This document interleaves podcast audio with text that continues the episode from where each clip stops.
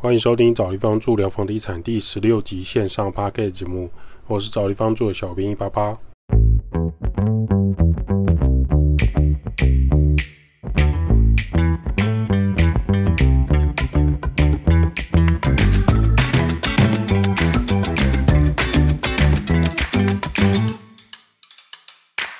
找地方住聊房地产，找地方住是一间老屋翻新租赁管理公司。我们服务项目有帮屋主代租代管理房子、包租代管服务、装潢设计工程、布置软装设计。有官方网站 IG 赖连接，有相关服务可以写 email 或是加赖官方账号询问。找不到连接的人，可直接到官网，拿到官网最下方就有连接。前几天跟朋友在聊天，他在美国，我在台湾。通讯软体真的好方便，想到三十年前台湾只有远洋电话，超贵的，讲太久钱包会失去很多的钞票，还被家里骂。现在手机拿出来，除了 FaceTime，我们白天他晚上时差问题之外，聊聊天，刚好聊到台湾有服务费十趴的问题。但有些店家呢，似乎我们自己拿水、拿餐具、拿餐盘，吃完自己回收餐具，却有服务费十趴的概念。在美国，他就要提起在美国吃饭的小费文化，他称为失控的小费文化。他从美国高中毕业就在工作生活，绝对有资格来评论这个观察。他说，美国有一些不是光鲜亮丽的部分，来可以跟大家做分享。现在美国小费基本上是二十八起跳，也可以到三十五趴。听起来很夸张，但小餐馆、知名餐厅，你没有给到这种程度的小费，脸臭或者其他差别待遇很常见。有些店家会在点餐机或点餐单就让你写上去金额，写完不给小费的，他会立刻赶你出门，报警也没用，警察来只会说这是你跟餐厅店家的纠纷，他们管不上。那你吃不到餐厅，餐厅工作人员也没有对你怎样，只是请你离开而已。万物皆要小费这件事情，在美国社群还有一些论坛文章有被讨论过。现在连喝咖啡的吧台咖啡师、手机点餐的外送服务费都要索取小费。他觉得咖啡有小费尚可以理解，拉花很美好，拿铁做的好喝也可以理解。但是写上十五趴以上的小费，他非常不以为然。一杯便宜的拿铁，换算台币假设一百块，多付十五块是小费。另外一个他不能理解是外送员会跟客人收小费才会给餐点，但外送已经是透过一个外送平台收过这个外送的餐费了，为什么外送员还会站在门口跟顾客收小费呢？那不就等于是两次外送费吗？也因此，在美国那个咖啡机雀巢胶囊的咖啡机外送点餐自取的服务。在美国越来越热门，他个人跟周遭的朋友、同事都有发现这样的现象。你家有买咖啡机，我家也有买咖啡机，因为我们觉得在外面买咖啡付小费有越来越贵的趋势。那每天都要喝，不如在家自己弄。那再就是外送，先点好餐，自己再开车去拿，可能都比餐点送过来还要被勒索这个小费来得多。所以他们觉得这样才有办法做到一些吃饭啊、喝咖啡的节流。如同之前有说到，很多小费呢是在取得服务之前就要决定要给不给。如果不给或者写的趴数太低，会担心得不到服务，等于是变相的勒索或是贿赂。这件事情他认为很严重，因为市场是根据买卖双方来成交的，所以目前也没有法规可以控管。号称最自由的国度就是这样子。那也许大家会好奇，小费文化为什么会失控？疫情之后是最严重的。各种餐饮、旅宿服务业受到重创，所以各行各业呢高度依赖小费。相信各位有在一些文章或是 YT 影片指出，在美国入住高等饭店，原本说好三点可以 check in，却拖到八点九点。进去之后，房间还是一团乱。原因就是因为饭店业在疫情期间砍了很多能力，还有很多便宜的劳工回去自己国家之后就不回来了。这件事情虽然现在慢慢在平衡应征中，但已经造成旅宿业巨大的困扰。有些 Airbnb 反而清洁打扫跟服务做得比大饭店还要好，难以置信。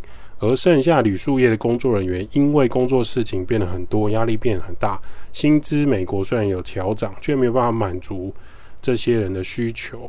那劳动市场就会开始出现状况。所以从柜台到一线的工作人员都会跟客人收小费，收了小费才会有积极作为，很像古代那种贪官污吏的感觉。你不给我银两吗？你不给银两，那你就继续用你的脏枕头、脏毛巾吧。你的房间打扫，我可以排到最后。餐饮业的部分也是，政府封锁了很多内用跟营业时间。在疫情的期间，美国出现很多临时性的帐篷用餐区域，在店家的外面，在大马路上的走道，无法判定是室内内用还是外带的状态。餐饮人员虽然本来就有拿小费，餐饮之后的用餐跟聚餐喝酒，在疫情之后很踊跃。疫情之后，很多好餐厅是订不到位置的。他们现在直接告诉客人，今天晚上客人很多，我们小费至少十八趴以上。如果你不同意，你可以不要来用餐，我们不欢迎你。对店家来说，生意已经很好了，就不会去管他们人员的自主行为，把事情做好，把客人服务好就 OK。所以假设一餐吃了九百块台币，二十趴的小费，就直接要再付一百八十块的小费，相当于要花费一千零八十块的一餐。可是中间有一百八十块是多出来的费用，那台湾的服务费十趴就觉得心里好像舒坦一点，至少台湾的服务虽然有变差，可是没有这么夸张。再来，疫情结束之后，各行各业的小费标准已经失去平衡，回不去了。送披萨的、修理家里的师傅都要来跟你索取小费，这就是现在美国大城市西雅图的现况。另外，点餐的时候会出现线上点餐，或者是平板，还有 POS 机的那种点餐系统。整体的 UI 跟 U 叉界面，呃，所谓 UI 就是指你在使用的时候上面的按钮啊，流程是什么。那 U 叉就指说你借由这个点餐画面，你会产生什么样的呃消费者体验或者消费者经验，叫 U 叉，那会造成了小费的增加。以前是主动给小费，现在的界面引导之下是你要选择主动给多少小费，或是主动不给小费。那美国消费者就会有庞大的压力，会觉得说我今天不敢按这个主动不给小费，因为大家都体验过这个不费不付小费会很像那个亚洲鸡的心情。我就问他什么是亚洲鸡的心情，他说很多餐饮工作的人他们会嘲笑亚洲来的客人是亚洲鸡。那种不付小费就滚蛋，所以他们通常会给小费。那已经取得差不多的这小费帕数，也因为这样，所以所有美国的消费者就妥协了嘛，并没有小费开始朝向两极化发展。因为通膨还有很多消费者不爽的关系，很多人看产业别干脆直接不给小费，有些会影响到生活的还是会给。例如说，餐桌上的食物，他们很怕被加料，或是不新鲜，或是做了一些什么手脚，还有饭店不处理你的问题，这种情况下，他们就是会给。但今天如果像外送，他如果要跟你收取小费，他们就可能给他星星数比较低之类的，就会变成这种恶性循环。至于脸皮比较薄的人，给的小费反而比以前更多，被逼的环境之下，就会形成新的消费文化。他也去提醒之后要去美国游玩或是出差的人，要做好心理准备。美国的消费文化已经改变。有缘再来讲讲美国房地产跟台湾的差异。他有说到美国现在的房价还是很高，虽然交易量缩，可是虽然利率很高，但全世界的有钱人去扫房的情况下，还是让好区域的价格不断上去。今天来聊一下社区大楼的事情。有人写信敲碗，小朋友收到。社区大楼的好处呢，就是有管理员。有人收包裹，有人收你的信件，有人收挂号，你不用赶回家。有热色集中处理分类区，有人打扫公共区域，有公社的一些设备，游泳池、健身房、唱歌房、撞球室给大家做使用，大人小朋友都可以善心放电。这是社区大楼集合住宅的好处。社区电梯大楼哦，付了这么多费用，应该享受这些好处吧？那有没有什么社区的房产纠纷是难以解决的呢？当然有。尤其是社区大楼在召开区分所有权人大会的时候，问题超多。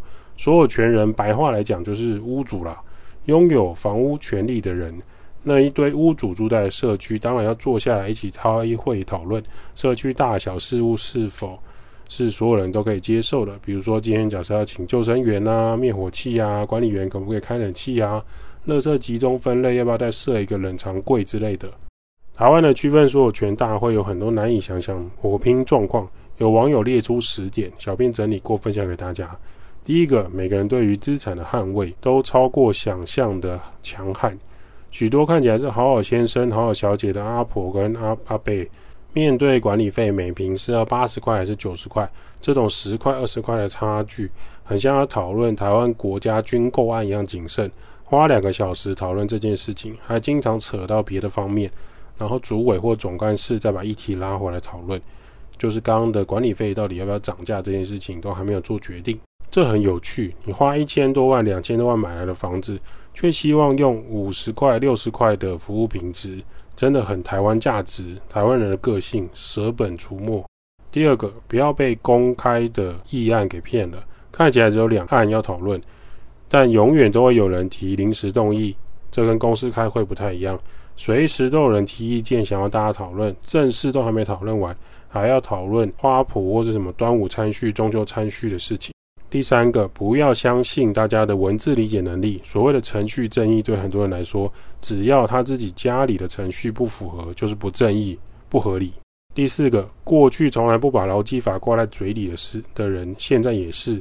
例如在讨论管理费要缴多少，三班制保全薪水四万多，就立刻有人举手说给太多。啊，保全不就很闲，干嘛给那么多？那如果要这么说，有些人上班摸鱼，不就老板还是要给薪水吗？真的不要自己上班要加薪、给奖金、领尾牙。面对保护整栋大楼的人，帮大楼做事的人，就挑薪水最低的。他挑了一个评价不怎么样又便宜的社区保全，又在拍桌大骂，实在搞不懂。第五个，区分所有权人大会是台湾最美的风景。台湾最人风景就是人情味，对吗？有些人说保全薪水那么高，质疑是台青交毕业的吗？学历拿出来我看看。有些人说管理费这么高，是不是无良的保全公司要赚社区钱呢？我们社区的的管理费是这样花的吗？也有人说电视新闻看基本工资都没那么高，不是两万多就可以了吗？是不是福报保全的薪资啊？真的很想说，每个人出来都是要赚钱的，给最低薪资又要求管理员为你卖命，我想世人都不会接受。难怪很多社区保全一直在换人，一直在流动，就是因为这样子。第六个，如果租屋能够长期而且便宜自由，奉劝各位还是慎选买房子。毕竟千金买下去，万金买零啊。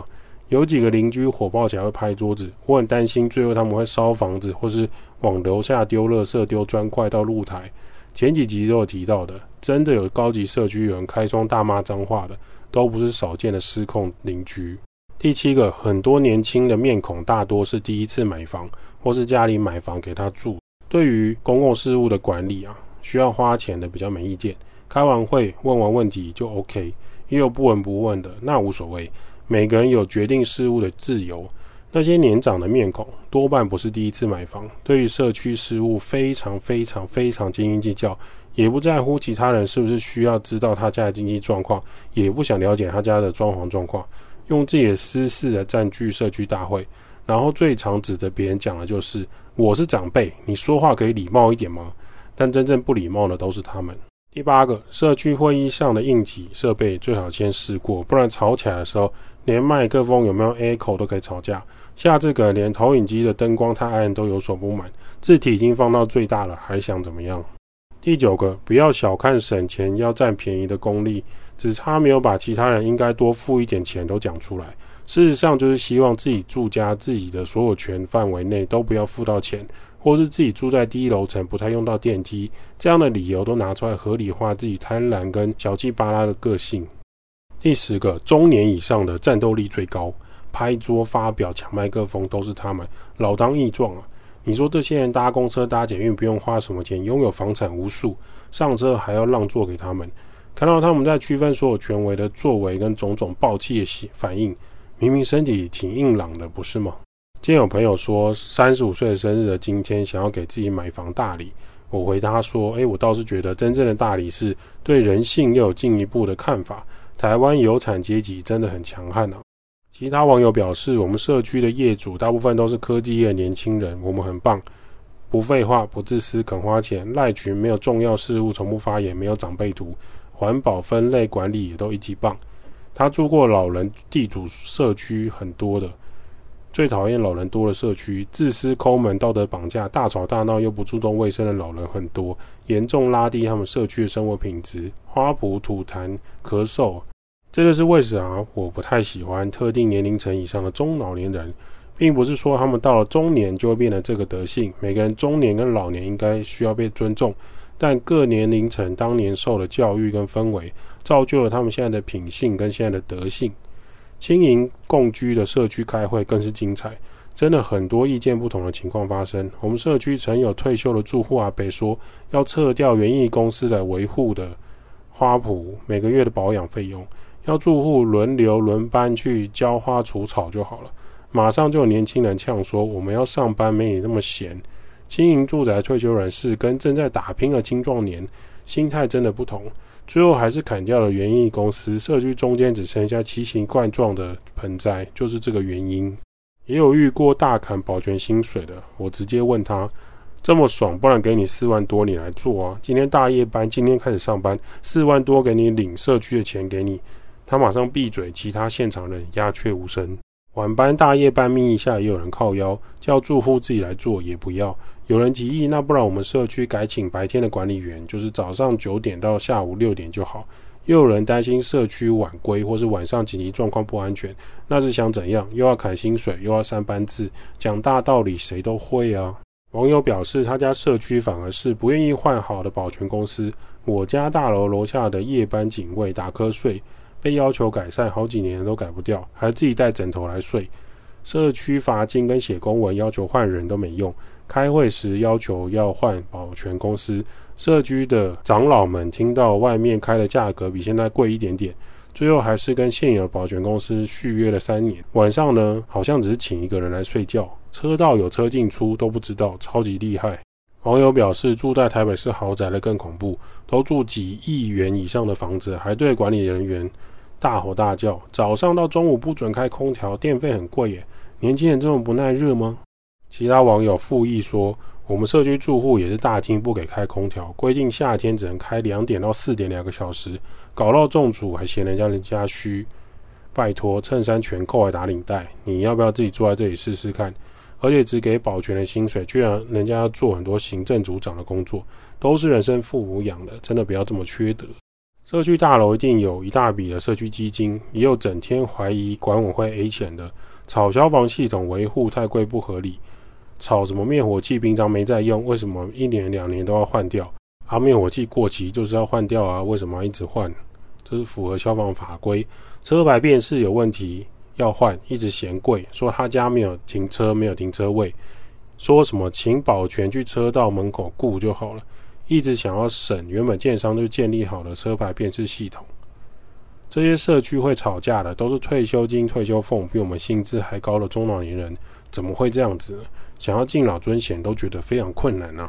一名网友说：“我跟太太搬来现在这个社区要两年，管委会两届而已，互斗、谩骂、互相找麻烦，社区事务都没有人在讨论。我跟太太很想要看其他二手独栋的透天厝，自己花钱装潢翻新。”真的心很累，不想要再处理这种社区的人际关系。一名待过保全公司的网友表示，他一直有个想法：如果住户觉得保全的月薪太高，社区可以开放住户报名，就跟保全领一样的薪水，可是该做的、该要求的一点都不能少。从刷卡上班到下班的时间里，你就是社区保全，不能当自己是住户。看有多少人愿意做。记得三十七度高温站在车道，穿衬衫打领带穿皮鞋哦，还要笑笑的哦。网友说自己的社区屋顶有漏水问题，每次开会讨论就有人提顶楼住户要不要自己花钱社区顶楼维修呢？不然漏水是漏到你家之类的情绪勒索。后来多数住户投票表决，认为顶楼还是社区要修缮的，应该由所有住户提高管委会来维持这笔修缮费用。马上就有低楼层的住户跳起来骂说：为什么要用社区的钱帮顶楼修屋顶？管理费你们要提高，你们自己提高，反正我们这一户我们不会付。讲的好像顶楼屋顶是私有的一样。说到低楼层社区雨遮修缮，当时难道顶楼住户就不用付钱吗？大家还不是一起付钱来修缮这个雨遮了呢？有次会议原本要讨论屋顶修缮的事情，结果有长者跳出来又霸着麦克风，开始骂自己的车停在七楼，一直被一楼店家检举。说他们做人不要那么缺德，还呛虾。如果再检举，他直接死前放一把火烧了这个房子变凶宅，让大家社区都别想住之类的。奇怪的是，开会还要吸收你这些负面情绪是怎样？大家是来讨论公共事务的，你乱停车跟大家有什么关系呢？真的只有你想不到，他们觉得理所当然的事情。某网友说：“我们只有不到四十户的住家，有住户被检举门口摆鞋柜、穿鞋椅，管委会依公文处理，告知提醒。中年住户跳出来呛说：‘没住过大楼是不是？连基本人情世故都不懂？主委最大吗？都你在规定就好。’但明明就是自己违规的事情，却要提人情世故。只有你家可以放鞋柜就是人情世故吗？还是你想要制造什么事故呢？”网友说：“我还真的经过低楼层，说他没有在用电梯，他自己都走楼梯的。社区直接请电梯公司来设定磁扣，他们家楼层不停，门也不开。该要求的我们就来做绝。后来他家换大型的电器跟家具，大家都笑说他不是没有在用电梯吗？某些屋主就是如此，想要用便宜的花费享受高品质服务，根本不可能。还有要求下午不准用洗衣机洗衣服的，他睡午觉很吵。”那请问何时何地可以使用洗衣机呢？要看农民力吗？以上就是关于社区大楼常见的 QQ，不是常见的 QA。无解，树大必有枯枝，人多必有钉钉。要住吉尔斯住宅的各位，可能要注意自己的福分或者社区是否有这种奇怪的人事物。如果没有遇到，真的是很大的福气了。好的保全，好的警卫，好的社区要大家珍惜。当大家有机会。年纪差不多了，可以讨论公共事务的时候，还是需要捍卫一下正确的方向，不然住在一起社区就常常听到拍桌大骂。买个社区住家住也是非常烦心的事情啊。找地方住，每个人都需要找一个舒适的地方住，代租代管、包租代管、装修工程、布置设计。他开始分享租屋投资房地产，如果有房地产相关议题、房客、房东装修有问题。都可以欢迎五星好评来询问，小编收集之后也会在节目上跟大家分享喽。